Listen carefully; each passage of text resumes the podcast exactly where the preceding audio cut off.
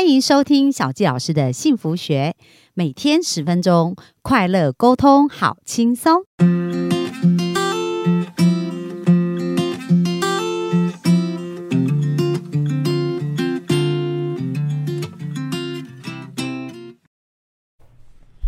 欢迎收听小杰老师的幸福学，很开心又在空中跟大家见面。那本周我们谈的议题呢，对大家来讲应该是很新鲜哦，就是谈到有关于呃鱼类啊，还有一些外来种的一个。保生态的保育，就是可能以前我们都比较少接触，但是我们诶从牛史基老师的身上也学到蛮多的想法。那我觉得牛史基老师在进行这些过程当中，他生命也有蛮多的故事跟启发哦，因为他在做这些事情啊，产生的一些不一样的思维跟想法。所以我们今天就来谈一谈，就是说，诶，在你梦想啊，你去执行的过程当中，从这个梦想当中可能产生的一些连结跟成长跟。发挥的一个部分哦，那我们就欢迎我们的牛史记老师。大家好，我是牛史记老师。好，那牛史记老师可不可以谈一谈，就是说，诶，在你在协助这些专案的进行过程当中，有没有从什么样的故事或什么样的事情当中去察觉到一些不同的面向，是以往可能没有发现的呢？OK，我我记得在我自己自发性的去捞那个枇杷属鱼苗的时候。像蝌蚪一样很小，在大湖公园，我那时候是我下班有空我就去捞，就用网子在岸边捞。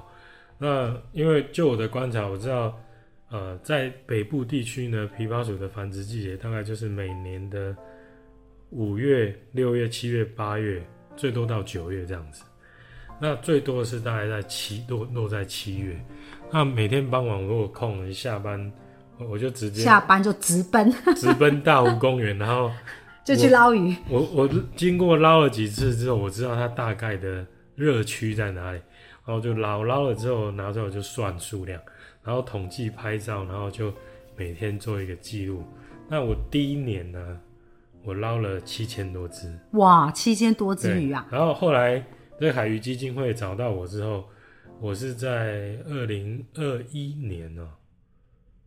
我记得是六月到八月，那去的频率高了，大概一个礼拜至少四天到五天，可能是早上一次，傍晚一次。哦，去捞鱼这样子。对，就捞捞那个，但是每每一次去的时间大概就是一个小时，然后捞了之后拍一样拍照记录，算数量这样子。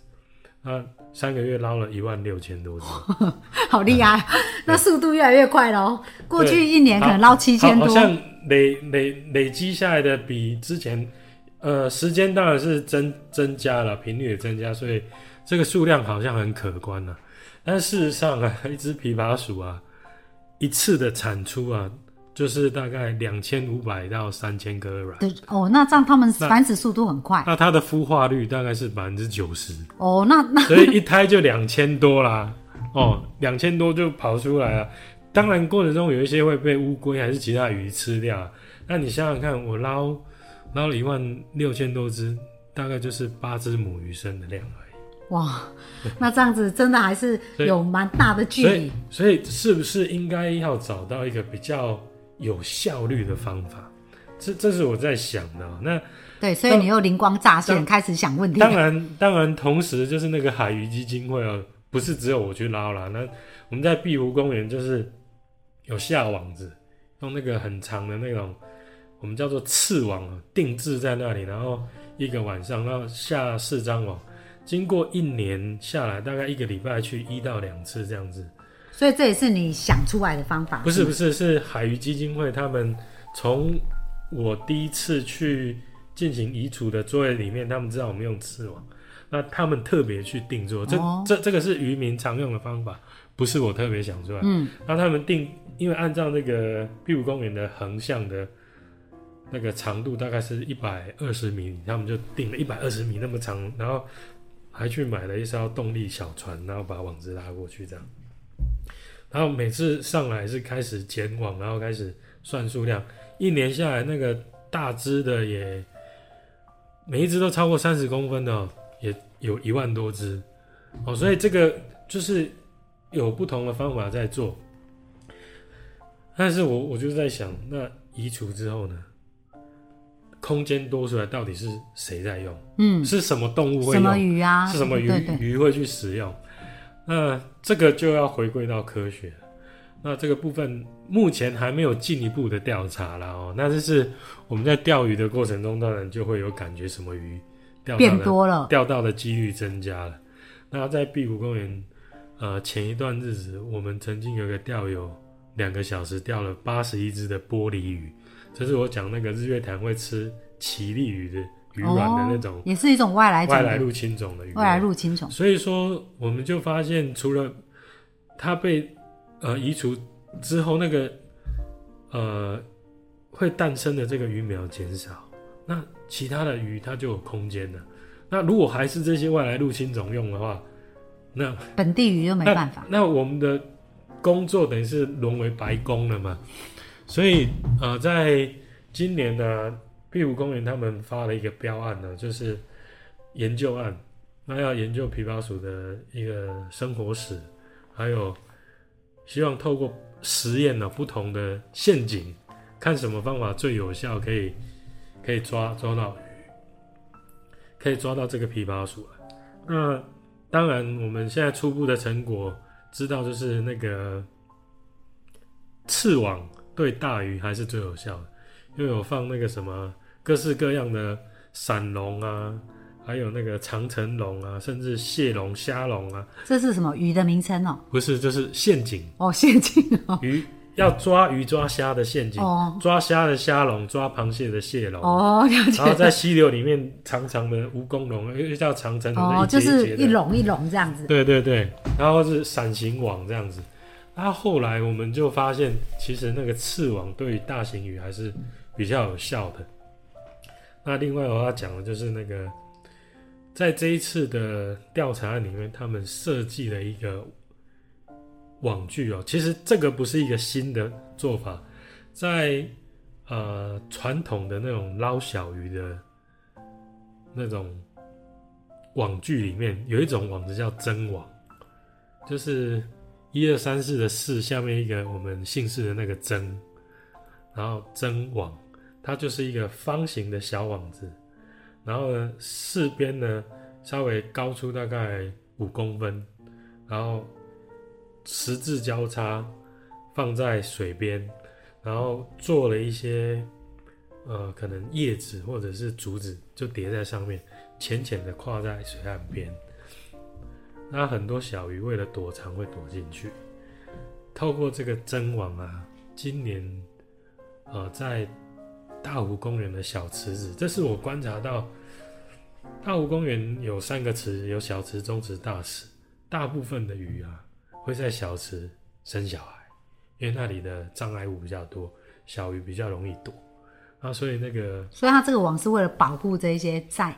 不是保护，是要试试看会不会抓到比较多的小鱼苗。哦，对，结果呢，这是我的观察，就是我建立的这个团队呢，有几个点，我觉得很有可能是鱼苗，就是那个琵琶鼠会去那边产去产产卵的地方。那果然呢，他们在这几个点呢，只有下过六次，然后有的是设计有有自然的那个叶子，有的是用人工的树叶，那有的放一天，有放两天，用三天这样子。他们只放了六次，然后六次也不用很努力这样去去捞，抓鱼，对，对，然后六次之后，他们得到的结果是一万九千只。哇，这样就比你过去三个月或一年的努力跟付出对啊。，他只做了六次，也其实他们用不到三十天的时间就可以做到。那如果说用这种比较科学的方式，我们找到方法了，就可以呃透过各地区，如果你们要做移除作业的时候，它就会是一个很好的方法。但是呢，它需要呃在地的自然观察者去找出那个热区。我不我不是随便乱丢它，它就会跑进来。它才能够有精准啊，哈，对对做到对这些事。对对对。哎、所以这其实是一个蛮有趣的过程呢。就是说，呃，现在很多世界各地都在做一个问题设计，就是说，哎、一个问题要解决，它要设计一些解决的方案。对对对所以有很多很多，呃，在蛮多机构，他们就开始会发想。就说问，那刚刚牛史基老师也是因为热情嘛，所以开始有一些想法，说，哎，我要怎么更有效率做这些事情？然后，而且在结合大家的力量之下，就真的很有效率、很有科学性的去完成这一次。那当你看到这样，带给你什么样的感觉？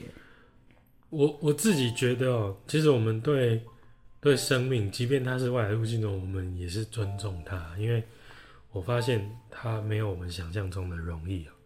那其实，在他的生活史的观察，特别是鱼啊，其实今年的这个研究案只是第一年。其实，对于鱼的生活史的调查，至少都是要三年，要有三个循环以上。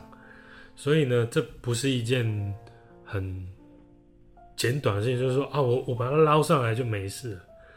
你捞上来之后呢，你要去想，你要去思考说。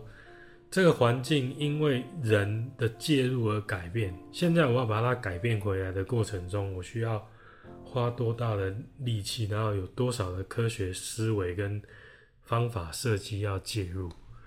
既然是人带来，那人就要介入去解决。那关于这件事情呢？目前我们还在想办法，就是当这些呃。现在的小型鱼减少，那空间出来，我们是不是应该要放一些原生鱼进去？听起来好像很合理，因为让它可以跟里面的现在新孵化的小鱼跟小鱼竞争，原生鱼就可能可以有机会占优势，可以上来。但是问题来了，你没有把环境做回来，水生的植物在这个人造的环境里面没有的情况下是没有用的，因为我们的原生鱼它。没有繁殖的地方，没有躲避的地方，对他来讲是没有用的。所以在整个栖地的恢复过程当中呢，移除外来种只是其中一个很短很小的一个过程而已。那透过科学实验之后呢，我突然就了解一件事情了：你要把这个鱼留下来呢，你要恢复它的栖地，然后你要先思考它是。原来是怎么样的一个环境？那要把这个环境做出来。移除外来种之后要恢复栖地，要先种水草。所以其实也是蛮浩大的工程，对对，是蛮蛮多的程序要做的。然后这些事情要耗费蛮多的人，需要人力。所以这为什么说萤火虫的栖地做好之后，还有义还有义工啊？不不是要。不是把它放着，萤火虫就会自然而然就出不来，没有这么好的事情啊。嗯，对，因为你种了这些水生植物，你要管理啊。有些植物长得快，有些长得慢啊。那长得快的，你还是要抑制它，不能让它长太。然后，如果有一些树种，它遮蔽了太多阳光，有一些植物没有办法长好，有时候还去剪树，还去拔草，很多事情要做。然后，为了怕那个萤火虫被你踩死，他们要做那个生物廊道。所以有好多事情在进行着，啊，所以我们呃看到就是说，大自然这个造物主真的非常神奇，就是说所有事情可以这么井然有序的去去维持去做。那我们人介入以后，发现我们要去改变这件事，其实是也要很费心，然后很费工。那小教老师这边提醒大家，其实最好最好就是我们要对大自然有一种尊重的心。就是说，我们怀着一个尊重的心态啊，去做很多的选择。我相信呢，就会引导我们朝一个更好的方案前进。所以也鼓励大家，就是我们跟这个自然界是要共存。那我们要有一个从从牛子基老师的分享，我现在发现说，我对大自然真的是更用用一颗更珍惜而且更尊重的心。那希望我们的幸福听众也会。呃，有这样子的感觉，然后让我们可以一起爱护这个部分。那我们今天呢，分享就差不多到这边哦。那很感谢我们的听众的一个收听。那我们今天就到这边，谢谢大家，拜拜，拜拜。